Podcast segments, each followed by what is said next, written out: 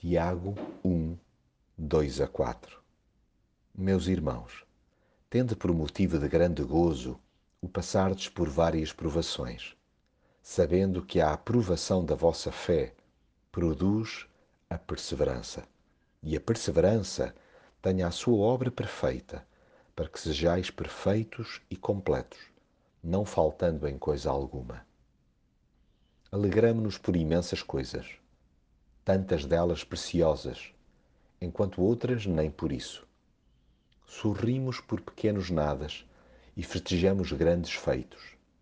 Já raro é aceitarmos de braços abertos o que nos dificulta a vida. Tendemos a rejeitar de imediato o caminho íngreme ou cheio de pedras.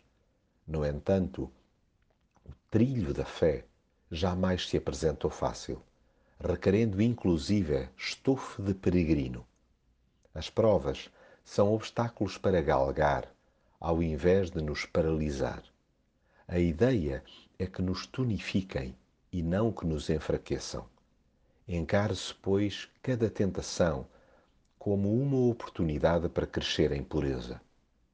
É nos dias tempestuosos que se apura o caráter. A paciência, essa nobre virtude, cultiva-se na contrariedade. A fidelidade é testada na hora do aperto.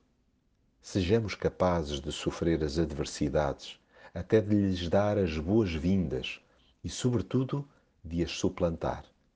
A superação de etapas extremamente duras concorre para a nossa constância e perseverança, a fim de nos tornarmos perfeitos e completos, tal como Jesus. E sim, é nele que se encontra alegria plena.